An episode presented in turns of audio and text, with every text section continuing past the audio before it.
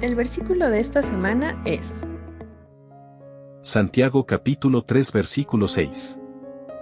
Las palabras que decimos con nuestra lengua son como el fuego. Nuestra lengua tiene mucho poder para hacer el mal. Puede echar a perder toda nuestra vida y hacer que nos quememos en el infierno.